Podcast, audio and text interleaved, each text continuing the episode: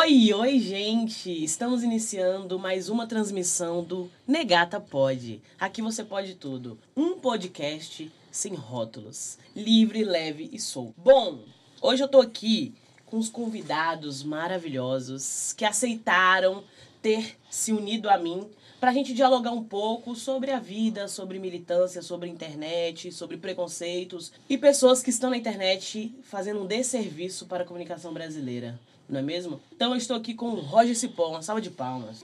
Vai subir a palma assim? Tá, tá, tá, tá, tá, tá. Aqui tem ao vivo. Muito bom. Salve família, salve negata. Tamo podendo, né? Salve bonde. Tô no pode. E também com ela, a Lu. Seja bem-vinda. Entendeu? Tem muito pra conversar contigo, mas se apresente. Cadê, cadê as calmas?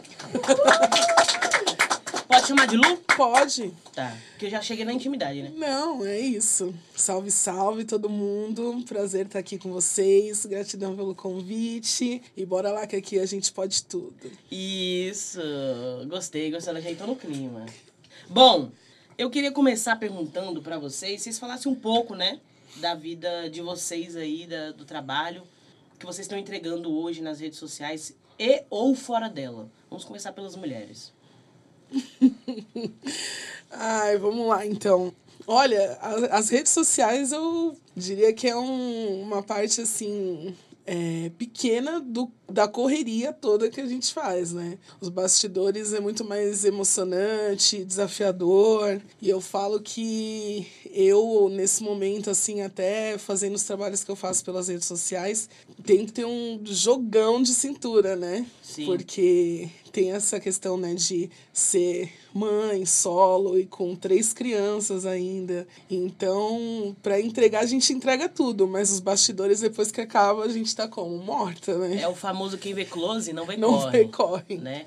Eu vi que você é CEO, né, da Africa Plus Size, Isso. né? É um Minha projeto empresa. É, é, é a, no caso, é um laboratório fashion voltado para moda plus size, mas inserindo a, a identidade afro, né? Inserindo também as nossas estéticas pretas. E aí eu gosto muito, assim, de dizer que é um, um espaço onde a, gente, onde a gente consegue ter um lugar de fala porque principalmente dentro da moda e se tratando de moda plus size é difícil assim ainda essa questão da inserção do corpo preto, né? Exatamente. Então, é, através da minha empresa eu consigo estar fazendo esses trabalhos, entrando dentro de projetos de eventos de moda plus size e também fazendo projetos de moda plus size para ter essa inserção. Massa. E você, Roger Cipó? Cara, então, entregando, a gente tá tentando entregar, né? Quem não tá, ten- quem não tá entregando é o Instagram, que não tá te- entregando os nossos bagulhos. Verdade. Inclusive, quero deixar isso registrado aí. Libera os negócios aí, tio, porque dá o trabalho. engajamento tá Poxa. puxado. Negócio de engajamento, essa história toda. Pra quem não sabe, engajamento é tipo, é o bom like, é o bom compartilhamento, o bom alcance. É tudo que Não chega até a gente. que não chega até a gente, tudo que assombra a gente. Mas enfim, eu deveria ter falado isso na terapia mais cedo. Vou falar na semana que vem. Tô Sim. brincando, gente. Mas eu sou fotógrafo, né? Vou começar dizendo isso porque tem muita gente que não sabe. Galera acha que eu sou influenciador só, mas não, sou fotógrafo de formação. Produzo, né, uma pesquisa fotográfica com muito foco em terreiros de candomblé. Produzo conteúdo na internet também com foco hoje, com foco muito em bem-estar, beleza, é, questões das masculinidades, pensamento crítico para as relações raciais e cozinho, gente. Cozinho a beça, inclusive. Então, É verdade, ele entrou nesse. Como posso dizer, gente? Eu esqueci até a palavra. território. É, ele tá desbravando esse território esse novo aí. Entendeu? Porque tem uns gringos lá fora lá que tá. Uh! Tem, pô. Aqui Né? também. Aqui tem uns gringos de olho azul aqui também que. É verdade. é. Não vamos citar vão nome, aí, não é que mesmo? aí, não. Pra que eu falar do Rodrigo Hilbert? Exatamente. Vou- eu falei que eu vou construir. O Rodrigo Hilbert construiu uma capela, né, pra casar. Eu vou construir um terreiro, cara. Vou construir um terreiro só pra eu casar esse negócio aí. Tô brincando. Eu sou, eu sou besta, tá, gente? Vamos aí. Ah, adoro, adoro bom humor, né? É, ele fala que não, não, mas quando vê, daqui a pouco vai ver, você fala, ó, o terreiro do Cipó. É, ele falou lá brincando lá. Só mas- brincando, mas surgiu. Fez um terreiro. Gente, vocês já participaram de algum podcast? Eu vou falar podcast. Porque se for falar em português, fica podcast. Entendeu? Podcast. Já, já participei de alguns. Hum, principalmente agora na Não, pandemia. É, eu acho que quando eu, come... acho que quando eu comecei a produzir conteúdo, os primeiros lugares, uma das primeiras plataformas além né, da minha plataforma ali que eu estava produzindo, que me chamou para, enfim, para falar, para trocar ideia, foi um podcast chamado Meteora da Cris Guterres Eu e da amo. Renata Hilário, que são Eu escuto, queridas. eu escuto tanto o Meteora delas quanto o Meteora o canal do YouTube, né? Inclusive, Sim. vamos fazer um feat, que eu gosto de vocês, eu acho que vocês são legais e também pode te lembrar de mim também, Cris. Cris. Cris é incrível, Cris é incrível. E Renata você, Lu? também.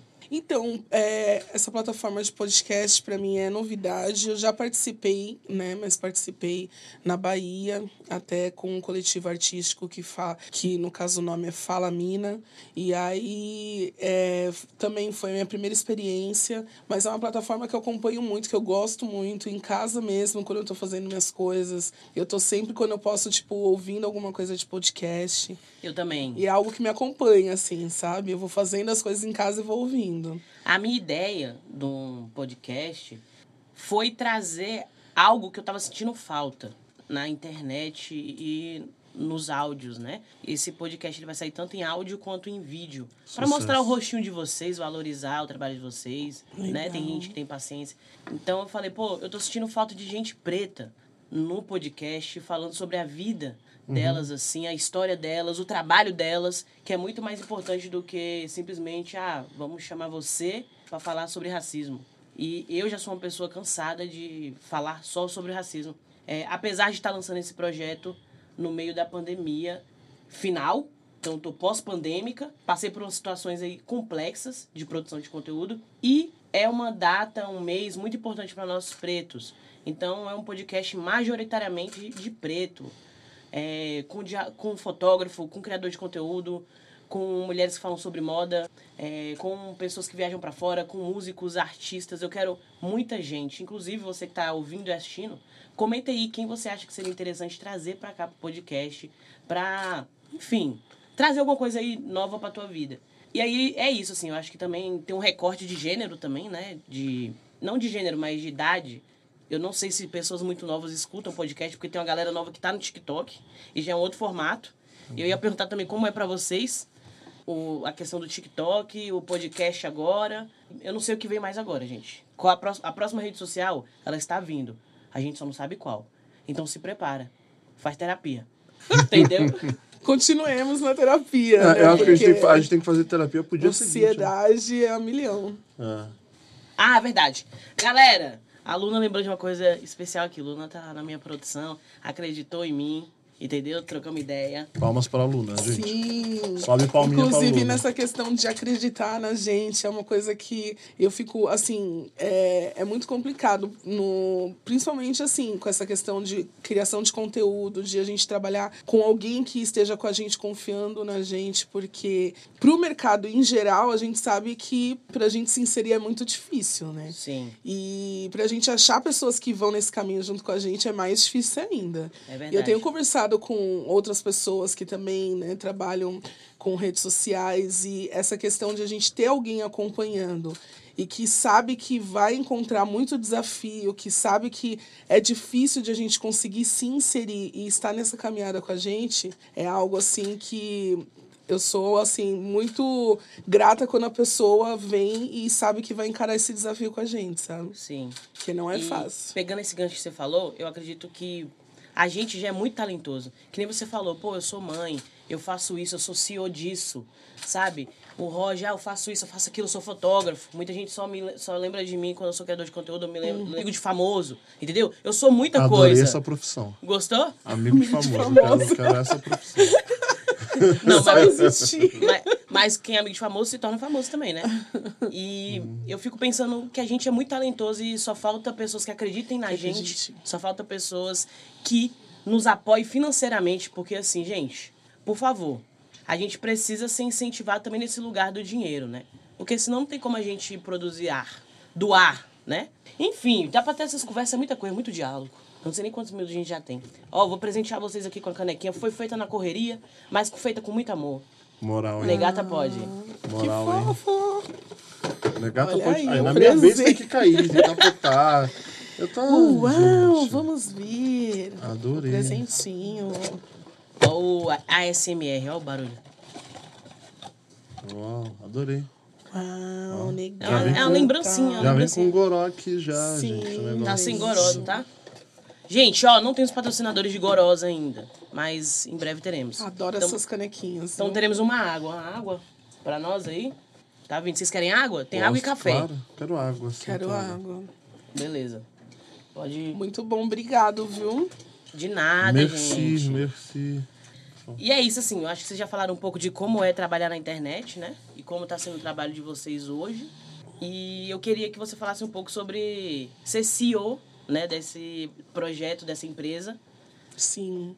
É, bom, a, a empresa ela surge de uma necessidade, né? Porque eu já trabalhei e trabalho desde 2013 dentro do mercado de moda plus size. Aí eu comecei como modelo, depois eu comecei a fazer trabalhos de produção dentro desse mercado, dentro de eventos de moda plus size.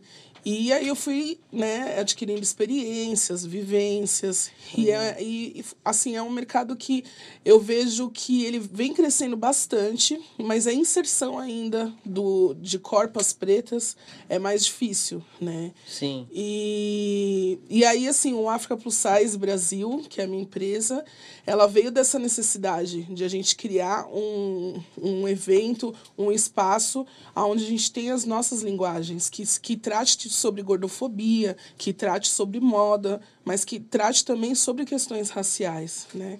E que a gente sabe que dentro do mercado de moda, né? Essa questão do corpo preto é algo que é muito difícil e hoje ainda a gente vê essa dificuldade. Lógico, já aumentou bastante a inserção.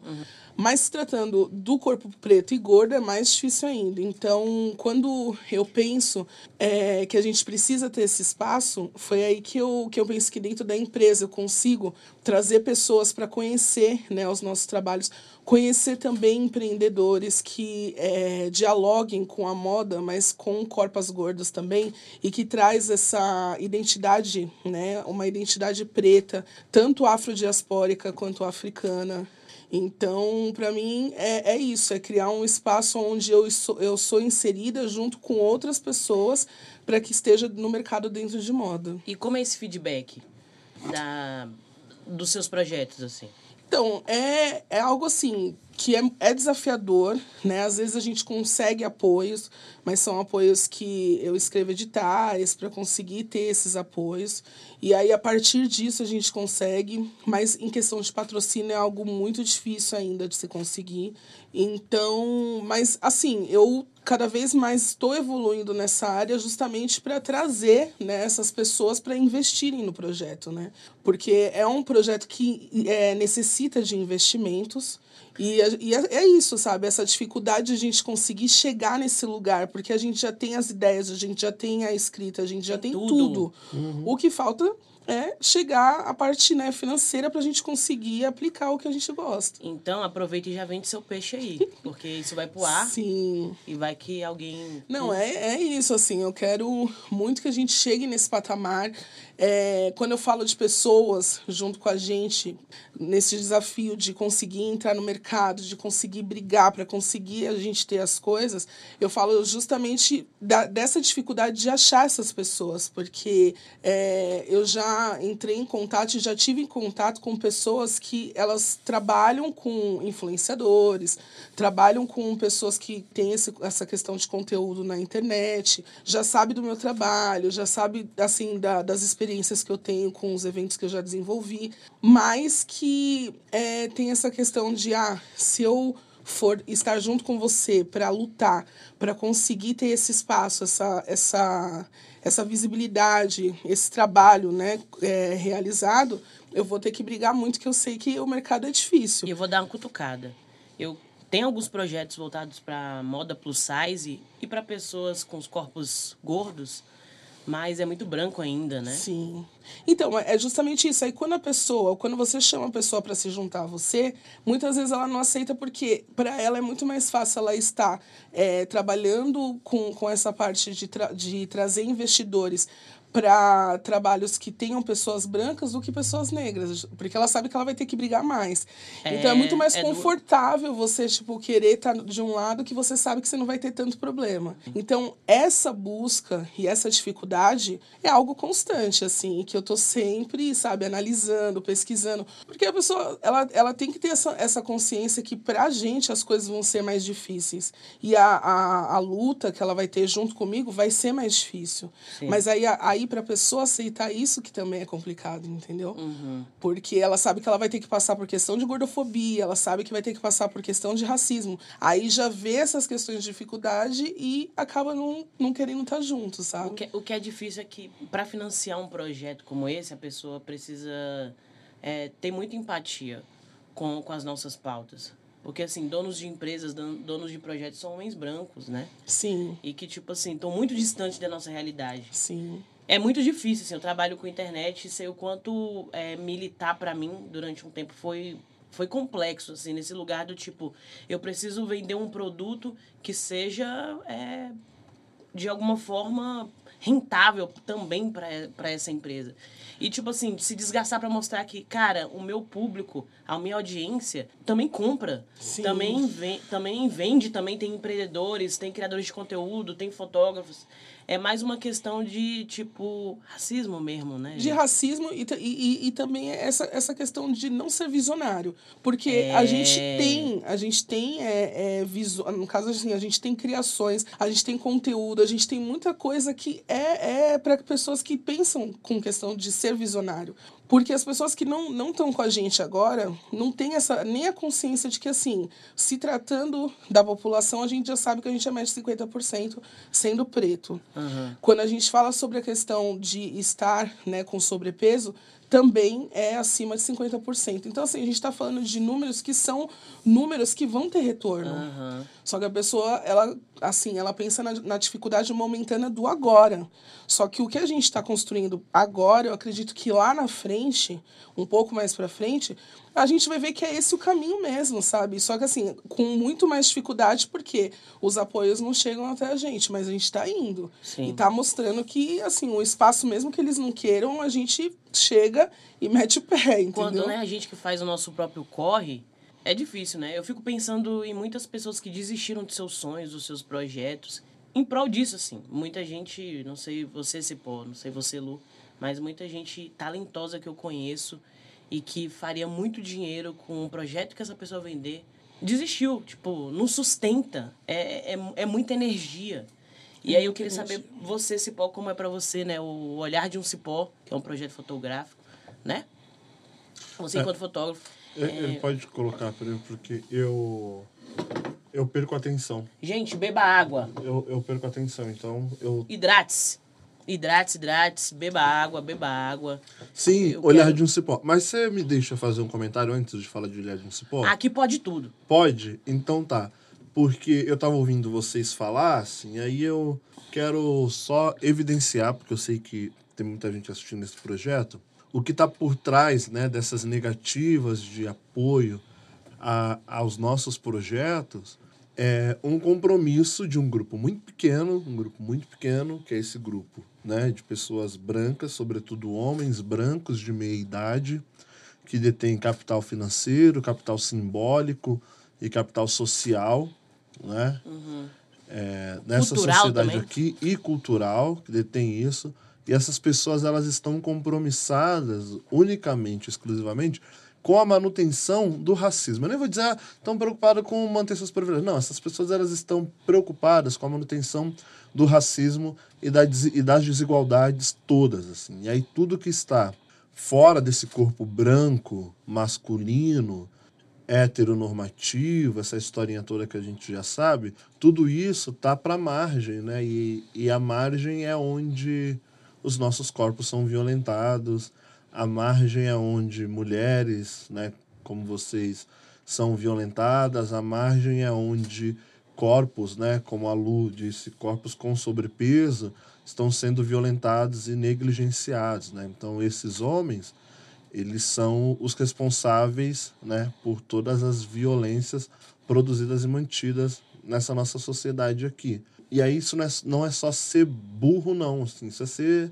cruel. Eu quero chamar isso de crueldade também, porque É um essas mer- pessoas sabem É um mercado que rola o que elas muita grana. fazendo. E muitas pessoas sem. Eu, eu vou clicar sempre nessa, nessa tecla de que existem pessoas sem talento e que só têm dinheiro. Ontem Elas eu têm dinheiro e às vezes nem tem dinheiro não, às vezes é branco mesmo. Pois é. E ainda tem passa, entendeu? Mas ao mesmo tempo, eu sou muito resiliente, sabe, Roger?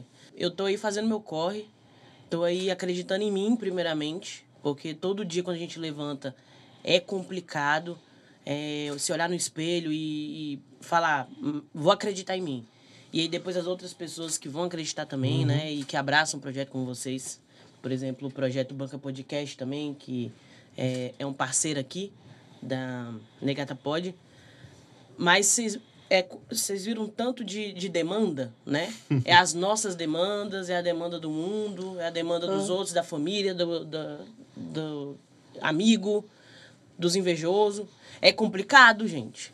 É complicado, mas a gente está aqui. Nesse projeto legal, falando sobre isso. Eu acredito que a comunicação é um meio da gente mostrar para essas pessoas que a gente tem uma audiência legal, que a gente tem pessoas que, que gostam de, de assistir um conteúdo como esse e que às vezes a gente vai pesar a lombra mesmo, né? Às vezes a gente vai falar sobre essas questões que são, são dolorosas, porque é isso que pa- perpassa os nossos corpos. Principalmente agora, nesse mês da consciência negra. E eu queria que vocês falassem um pouco aí como vocês refletiram a questão da, da militância nesse ano, no meio de uma pandemia. Eu venho sentindo que ela deu um pouco de, como posso dizer, ela, ela diminuiu um pouco, assim, essa pauta. Não que ela necessita estar sempre, até porque a gente, no ano passado, em meados de maio, rolou toda aquela situação lá com o George Floyd, nos Estados Unidos. E aqui rola todo dia de formas muito mais violentas. E a gente tem essa síndrome de vira-lata, né? De achar que só os Estados Unidos é onde morre gente preta, só nos Estados Unidos onde tem racismo, onde a polícia mata preto. E muita, muitas pessoas, muitos iguais, igual a gente passou por muitas coisas, né? Que é um outro ponto também que eu fico refletindo sobre, assim, cara, eu faço parte de uma, de uma geração que tá podendo sonhar, né? Eu, eu tô sendo essa pessoa que tô podendo, pô, criar um projeto, tá botando a cara na internet, é, tá trocando com as pessoas que também estão construindo seus sonhos, mas ao mesmo tempo eu não senti nesse ano nada mudar. Talvez esse ano aí, nesse mês, aí as coisas estão ou estejam mudando, né? Como é a visão de vocês, assim? Vocês sentiram no meio da pandemia, assim? Vocês são pessoas que se enquadram muito nesse lugar da, da militância, do antirracismo, é, de olhar muito para isso? Ou vocês estão numa coisa mais soft, mais tranquila? Cara, assim, eu, eu, eu fui educado, né, pelo movimento negro, assim, pelas organizações do movimento negro. Então, eu cresci nesse lugar. Então, para mim, a militância, ela tá num lugar bem diferente do daquilo que tá posto na internet, assim. Então, eu passei e continuo, porque a pandemia ainda não acabou, atuando com uma organização que não é de fato uma, que não é estabelecida uma organização do movimento negro, mas é uma organização aí que se preocupa em reduzir as desigualdades, as desigualdades que afeta majoritariamente as pessoas negras. Então a gente passou todo esse período pandêmico eh, fazendo ações para conseguir doações e abastecer 300 famílias todo mês com cestas básicas numa comunidade que chama Morro do Macaco, na zona sul de São Paulo. A organização é o Lar Maria Sininha. Além disso, a Coalizão Negra por Direito, que é aí talvez a principal coalizão, né, porque ela reúne mais de 150 organizações do movimento negro, é, manteve durante todo esse, todo esse ano a campanha Tem Gente com Fome também, por- com foco direto em erradicar violência, em erradicar a. Acho que a, essa, viol, essa violência né, que provoca o nutricídio, que é a fome.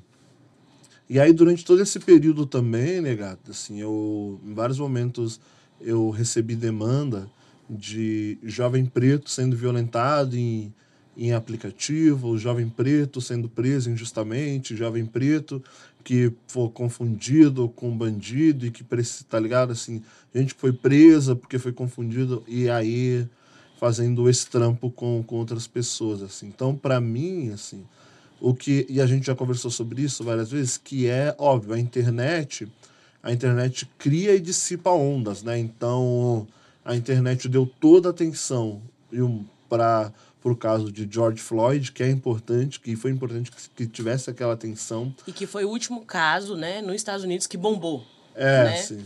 Tem isso. Mas todos os dias, como você também disse, nós estamos morrendo. A diferença é algumas pessoas têm compromisso com a internet, com o que está tá posto lá, com o que está acontecendo lá, como se aquilo ali fosse só um, ou como isso reverbera lá. Outras estão nem estão na internet e estão trampando diariamente para enfrentar o racismo que ele não vai acabar agora. Eu tô ligado, mas que o trampo e é, e é bem anterior, anterior a mim, anterior a todos nós. É, é desde, né, desde que nosso primeiro ancestral foi. Desde que o primeiro ancestral da Terra, dessa terra aqui, inclusive, foi violentado, escravizado, aos nossos ancestrais que foram trazidos para cá na condição de escravizados e violentados também, sempre teve luta, né? Sempre teve essa militância. Gente, lembrando que não é mais escravo, e sim escravizado. É isso. Aí, né, dando um wiki preto aí pra galera, né? Não, nem é um wiki preto, eu acho que é, é militar um pouco. Às vezes é eu, eu, brinco, mas eu milito também. Tô brincando. Eu digo que eu sou uma militante descansada. Muito bom. Eu tava cansada, agora eu tô descansada. E vamos ver o que, que vai acontecer daqui a um tempo. E você, Lu? Ah, eu, eu, eu, sou, eu já sou, acredito que militante por natureza, por, por assim, é, é questão de vida para mim. Até porque a minha vivência né, é uma vivência onde eu fui criada por uma família branca, sou filha adotiva, assim como... Onde né, você nasceu? Eu nasci em Guarulhos, Guarulhos, São Paulo. E assim como muitas outras pessoas que eu também conheço que têm né, essa vivência de, de ser filho adotivo, e principalmente quando é, é por uma adoção de família branca. Então, tem toda uma questão que é por isso que eu falo que é uma questão de vida para mim, porque uhum. hoje eu tenho três filhos, então essa questão da militância é algo que me fez aprender muita coisa que hoje eu passo para os meus filhos e que eu não aprendi dentro de casa. Eu uhum. aprendi na rua, né? Eu aprendi é, através de pessoas que me formaram em lugares específicos como o movimento negro, como no esporte, né? Quando eu era mais nova, eu era uma pessoa que sempre fiz algum esporte. Então eu comecei no arremesso de peso e lá, através de lá tive assim contato com muitas pessoas pretas e também vivências de como, né, aconteciam as coisas com a gente. Então era um lugar que eu me sentia acolhida. Depois eu fui para o boxe, eu fiz oito anos de boxe. No boxe também tive essa, essa, esse acolhimento, tive esse aprendizado da vivência mesmo. E na rua, sempre foi tudo na rua. Né? No, o hip hop, né? já fui. A, a, acho que aqui ninguém sabe, mas já fui DJ da Sherry Line. Né? Foda, foda. foda. Eu não sabia. Então, fui, fui DJ, da Sherry Line, aprendi muito, assim, né? nesse período que eu, eu também estava inserida dentro do hip hop na, na moda, né, também justamente trazendo essa, essa identidade né, e, e, mostrando também essa questão do, do corpo gordo dentro da moda. Então, assim, a militância para mim é uma coisa que ela faz parte da minha vida, ela faz parte do trabalho, ela faz parte de tudo, sabe? Do, da educação que eu dou para os meus filhos. Então, é algo que mesmo que a pessoa, ai, não vai militar, meu, para mim, eu, a uhum. pessoa olhar para mim antes que ela falar, já tá militando, entendeu? Ô, Lu. Que é isso. Eu. Como é que a gente pode tudo? Eu vou pedir para você conta pra galera quem é Sherry Line, porque tem muita gente que não conhece e eu acho, obviamente, né, é absurdo que as pessoas não conheçam, mas eu prefiro Sim. que você fale. Sim, a, é, bom, a Sherry Line, ela, assim, para mim, já como pessoalmente, já é uma referência de mulher dentro do hip hop, mas ela é a história do hip hop. Ela faz parte da história e foi muito invisibilizada por muito tempo, até hoje. Eu, uhum. eu vejo que isso acontece. E que eu fico assim, é, chocada, sabe? Que algumas pessoas ainda, tipo, não, não conseguem ter esse conhecimento, ou se tem, às vezes deixa, sabe, de lado. E é uma pessoa que, assim, ela fez história, ela faz história dentro do hip hop como mulher, sabe? Como uma pessoa que lutou e luta para estar onde ela está. Porque nunca foi fácil para ela, principalmente no ambiente em que a maioria das pessoas eram homens, né? Então, tem essa questão da, da inserção, né, dessa mulher dentro do, do hip hop. E, assim, a história dela é uma história disso, sabe? De luta, de militância, de é, levar também essa representatividade de mulheres dentro do hip hop para muitos lugares. E assim, as pessoas mais novas hoje têm essa coisa, sabe? Que eu percebo que não tem. Quem é a Sherry E ela ela tem que fazer parte disso, sabe? Desse conhecimento de que antes de a pessoa estar tá aqui, já tinha ela nessa luta, uhum. né? E ela já vinha com, com essa base, assim, tanto de história quanto de pesquisa dentro da vertente do hip hop. E, e isso eu aprendi muito com ela quando eu fui DJ dela. É, ela é uma das primeiras mulheres Primeira, MC do, é, do rap nacional. Então, tem que respeitar, gente. Quem não conhece, vai, vai procurar. Tá aí, Sim. tá aí. Gente, vou confessar que eu, nem eu conhecia. E... Tô conhecendo agora, amiga. sim, sim, sim. E olha que eu curto muito hip hop, principalmente antigo, old school. Eu acho que se você contasse essa história, se fosse uma história americana, talvez as pessoas conheciam, porque Sim. nos Estados Unidos tem essa questão de conservar o velho, né? Conservar. O velho. É, eu acho que nem aspas. isso, assim, acho que tem, tem, a ver também com, com a indústria, né? Como a indústria do rap também ela está estabelecida também, por aqui né? e que ela descarta e que também visibiliza muito, assim, porque a gente está falando de uma mulher preta da zona norte de São Paulo, né? Zona Ela é da zona, da zona leste de São Paulo, preta escura, tá ligado? Uhum. Tá ligado? Que, que não, não foi, e ainda não é, né, valorizada como deve ser. Mas fica aqui o nosso lembrete para todo mundo aí. e o nosso salve, é máximo isso. respeito real. Isso foi em que ano que você foi DJ ah, dela? 2000 e 11, 2010, 2011.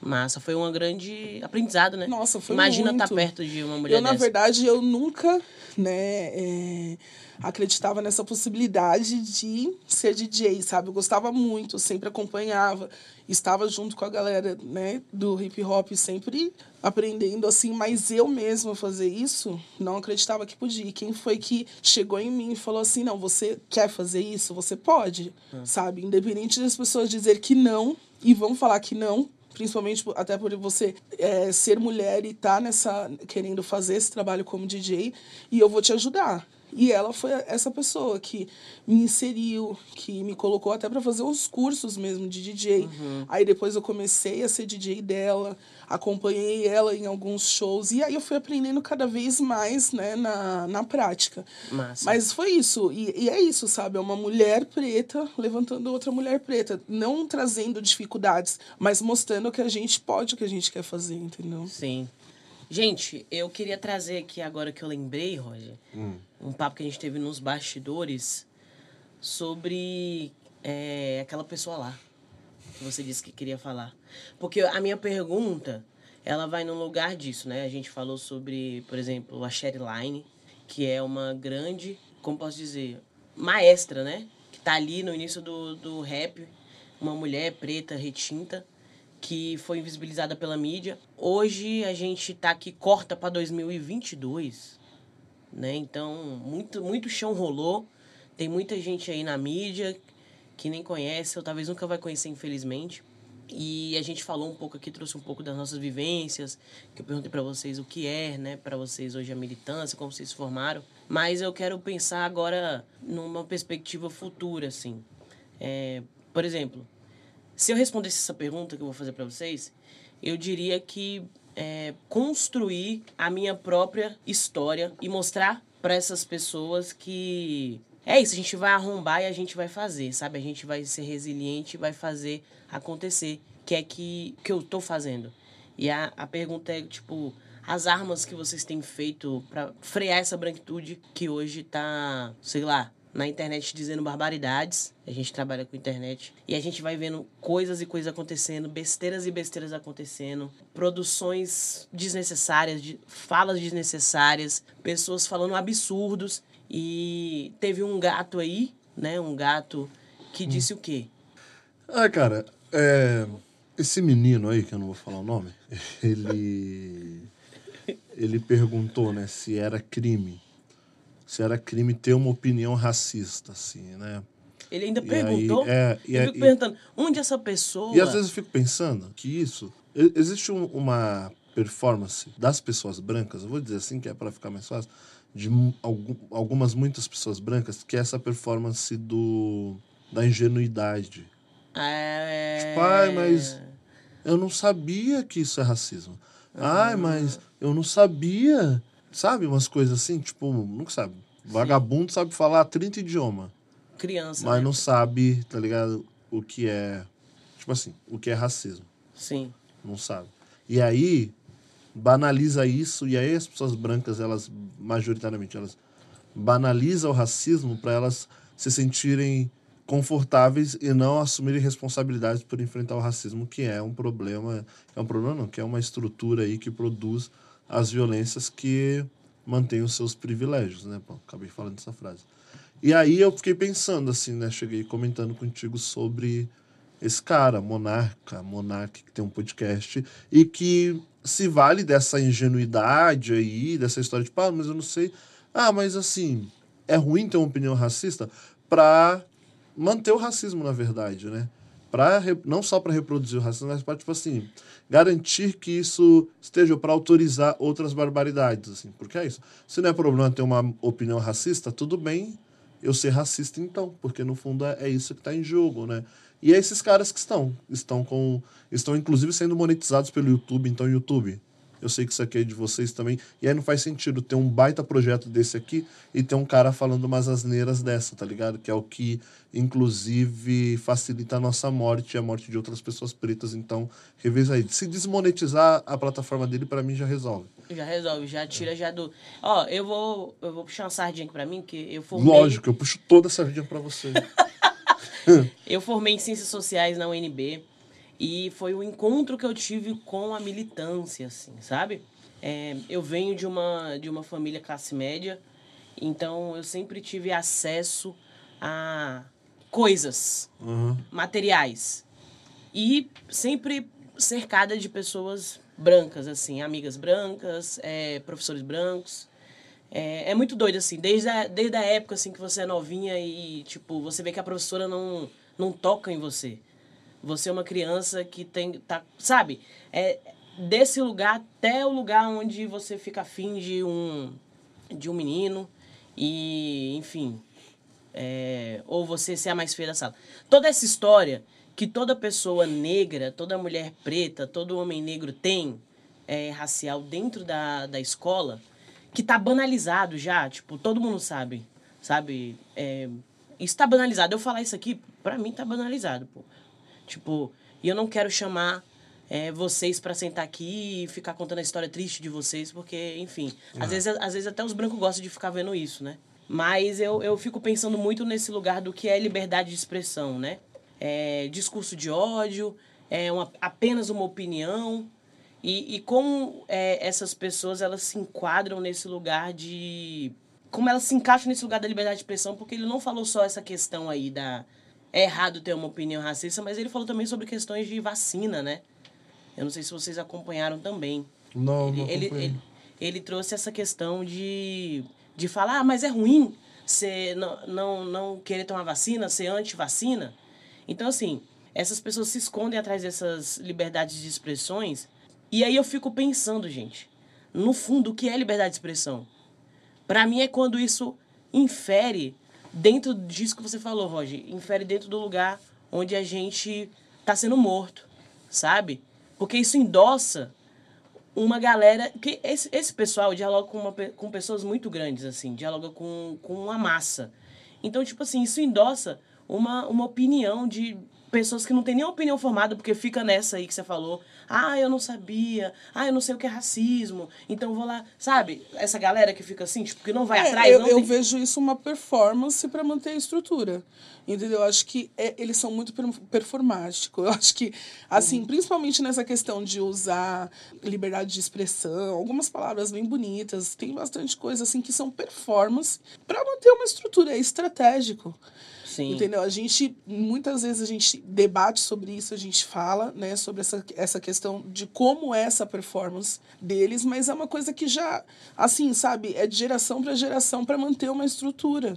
Né? Para manter um pensamento, um né? pensamento, uma de... estrutura e ter uma justificativa, é, como que é, de uma comunicação não violenta. Entendeu? Sim. Tipo, que tem essa coisa, né? De não, não vamos ter uma comunicação violenta, vamos ter algumas palavras para a gente manter uma estrutura. Então, é, é muito estratégico, estratégico da, da branquitude mesmo, porque isso está envolvido até a questão econômica da gente. Porque através dessa estrutura, eles mantêm quem tem acesso ao poder e quem não tem. Sim. Então, é, é uma performance, sabe? Hoje, eu tô, eu tô fazendo curso de teatro, eu tô gostando bastante, assim. Eu, ah, que legal. Eu, assim... Ah, eu tenho vontade. Eu aceitei, topei esse, esse desafio, porque eu já queria fazer, aí eu é, fiz a prova, consegui, aí eu tô fazendo o curso.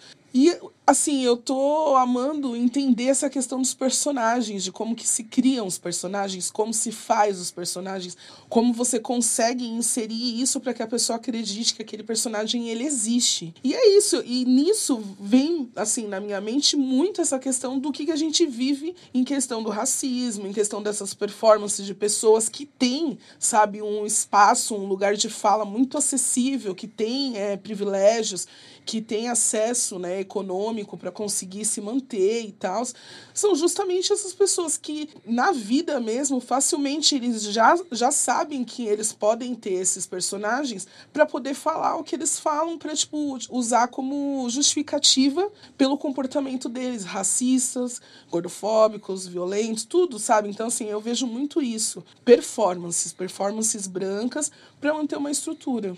Eu também. Ah, eu, ve eu vejo muita coisa. Tem hora que eu nem sei administrar. e é isso, assim. A minha pergunta para vocês é o que vocês têm feito para. A pergunta é: quais são as armas para frear a branquitude que tenta o tempo todo nos minar? Como vocês enxergam essa, essa questão, assim? Eu respondi que. Quer dizer, difícil essa pergunta, né? Ah, eu, eu faço terapia.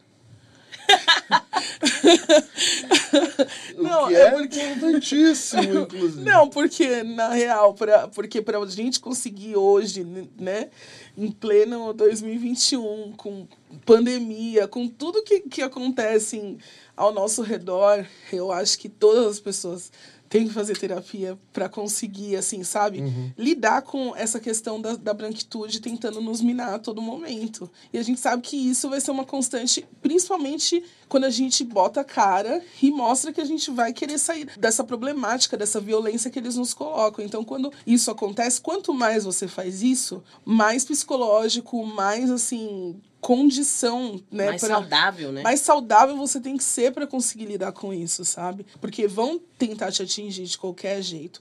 Até porque é, abalando a gente psicologicamente, né, a gente trava e não consegue fazer nada. Então, é algo que, assim, é, um, é uma questão de ferramenta, é uma questão, questão acho que de estratégia mesmo, porque é uma guerra, né? Eles, eles colocam isso como uma guerra, né? E com a gente, porque incomoda ver a gente fazendo as coisas que a gente faz, aonde a gente está, as coisas que, né, a gente acaba tendo esse espaço mesmo quando eles não querem. Então, esse incômodo é algo assim que, que assim, eu vejo que é nítido. Uhum. Então, o que a gente tem que fazer é sempre ter uma estratégia para conseguir é, uma proteção e também para conseguir avançar. Porque sempre vai ter. E você, Roger? Nós estamos em guerra, né? É isso, assim. E uma coisa, o que eu tenho feito, assim, tipo, no meu dia a dia, é se manter vivo, assim, tentar se manter vivo. Eu tenho uma convicção que eu não posso morrer. Eu não posso ser assassinado, assim. Eu não posso me deixar ser assassinado por esse Estado que todo dia tenta matar corpos como o meu. E isso é muito é muito sensível, assim, tá ligado? Porque eu, eu posso sair daqui e acontecer qualquer parada comigo até o, o endereço da minha casa. Isso está mais dado para mim do que o próprio do que a própria possibilidade de existir. Assim. Eu sou um corpo preto que é, considerado ameaça aqui. Então eu preciso me manter vivo, preciso me manter vivo nessa guerra. Eu preciso voltar para casa todos os dias. Eu preciso garantir que aos finais de semana eu chegue para visitar minha mãe, minha família, meus irmãos e tal. Eu Você- tenho consciência você- disso. Pode Você tem. Você anda com medo nas ruas? Claro. E muito, assim. E muito medo, assim. Eu sou uma pessoa que tem medo porque eu sei exatamente... Sabe um bagulho que me apavora? Tomar enquadro de polícia. Eu vou te dizer por quê. Porque eu, há muito tempo, estudo as questões de conflito racial, as questões do racismo, e lido muito com dados do propriamente do genocídio da população negra. Então eu sei quais são os corpos alvos aqui. E esses corpos se pareçam comigo. O mapa da violência tá sempre lá. Tá aí. Tá, tá na minha. Tá aqui, ó. Então eu sei. Eu sei que eu, vou, eu posso ser vítima a qualquer momento. E não é o acaso.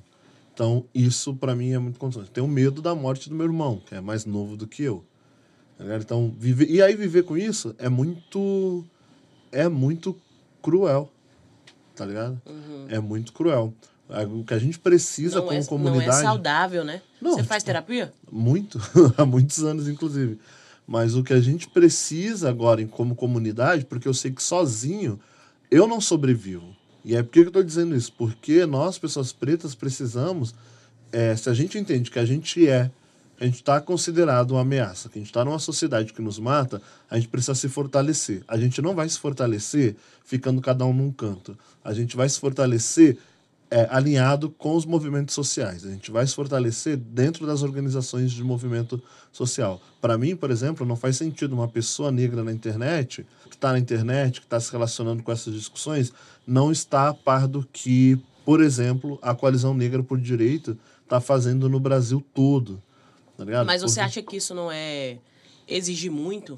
Não, Eu acho que a militância ela tem diferentes frentes. Não, mas eu acho que porque existe uma coisa, Negato, que eu acho que é, é a pauta histórica do movimento negro que em algum momento se perdeu. Eu, por exemplo, pessoalmente eu não gosto da, da frase eu não sou do movimento negro, eu sou um negro em movimento, que eu já ouvi muitas, de muitas pessoas. Eu mesma já falei bastante. Você já falou isso? Já. Então, eu não gosto da frase, porque eu acho que É muito isso, individual. isso desconecta a gente de uma luta que é maior do que eu, do que você.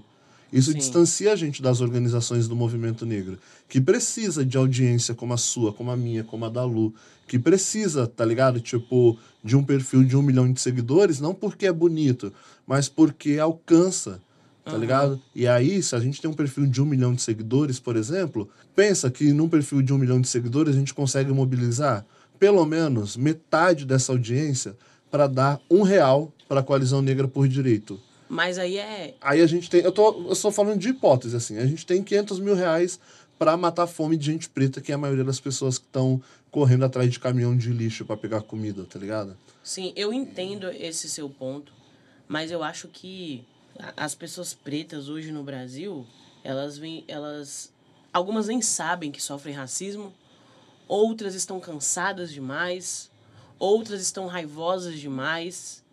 No fim, tá todo mundo muito é, doente Não, de sim, alguma porque, forma. porque Até o porque racismo o adoece a gente. próprio, o próprio negro que não sabe que sofre racismo, ele sofre.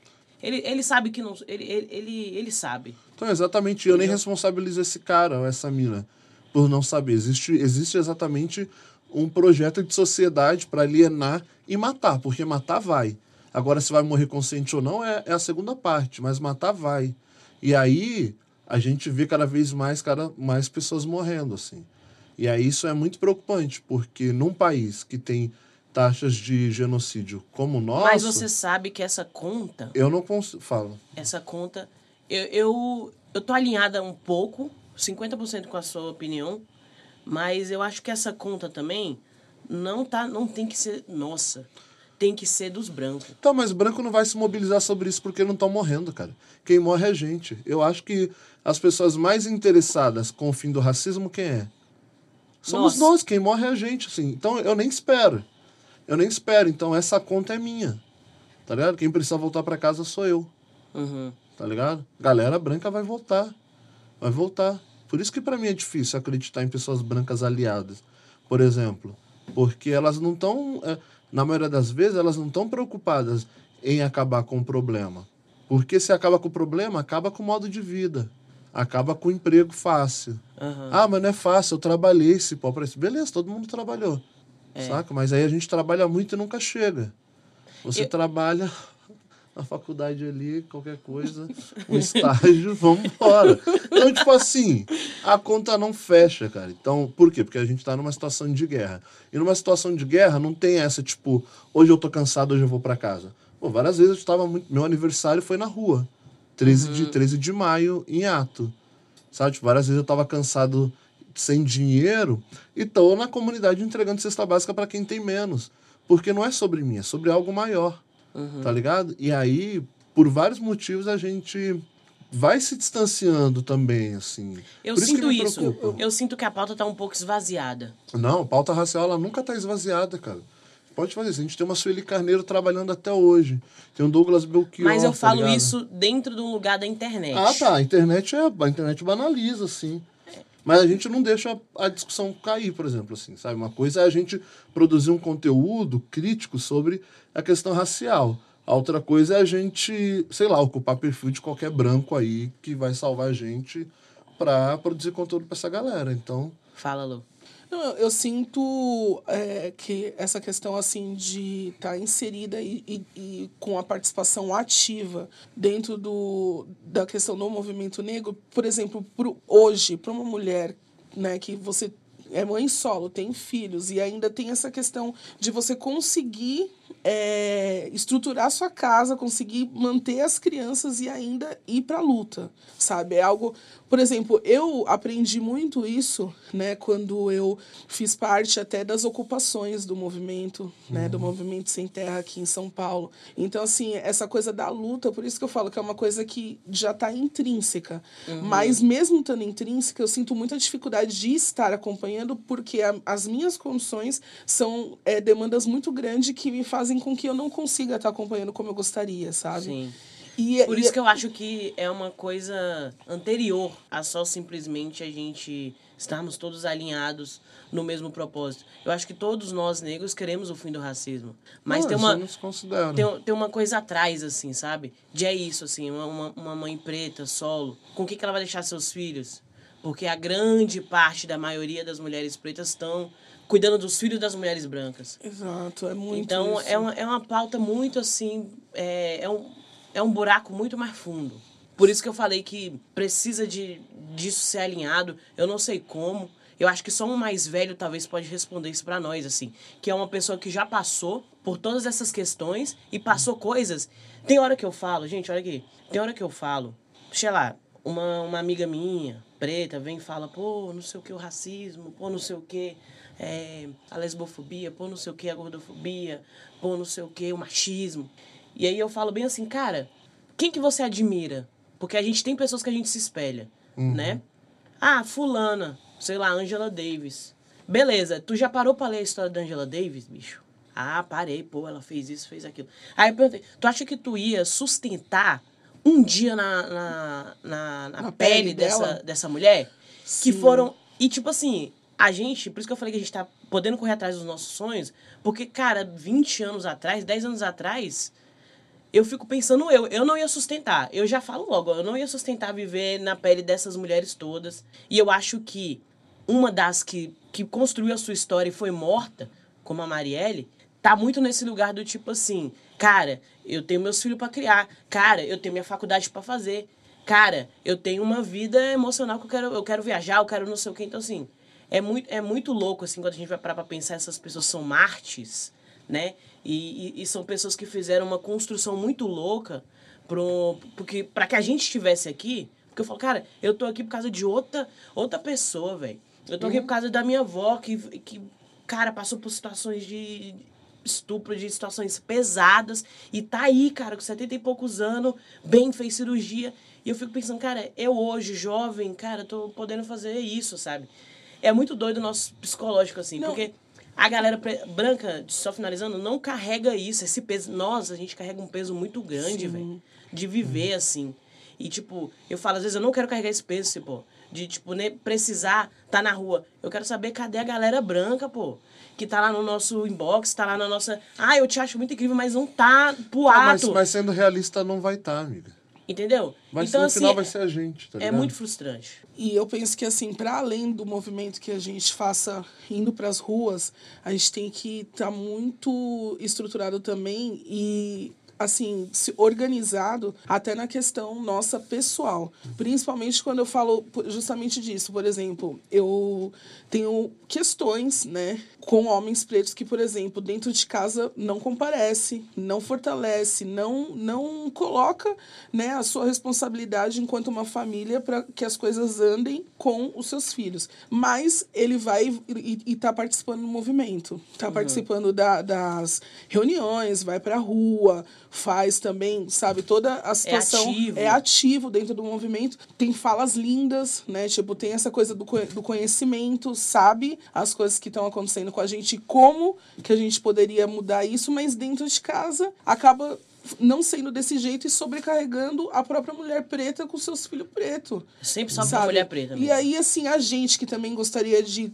também está tendo condições, tanto psicológica quanto de tempo, quanto de várias coisas, para também estar nesse no movimento ativa, lutando junto, acaba sendo prejudicada por conta disso, sabe? E eu vejo muitas mulheres, converso com muitas mulheres que falam sobre isso, nesse sentido, assim, do sobrecarregar mesmo tendo pessoas que estão do lado que mostram que tem conhecimento, que tá na luta também, mas que dentro de casa é outra coisa. Cara, é, esse podcast dá dois. E vocês, assim, estão super convidados para voltar aqui para fazer a parte 2. Acho que todas as pessoas que estão vindo aqui estão tá dando a parte 2, porque é isso, a gente vai ficando.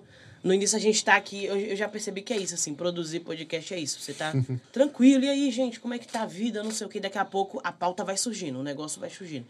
Então, você levantou uma pauta muito ótima, até antagônica ao o que o próprio Roger levanta com as questões das masculinidades do homem preto.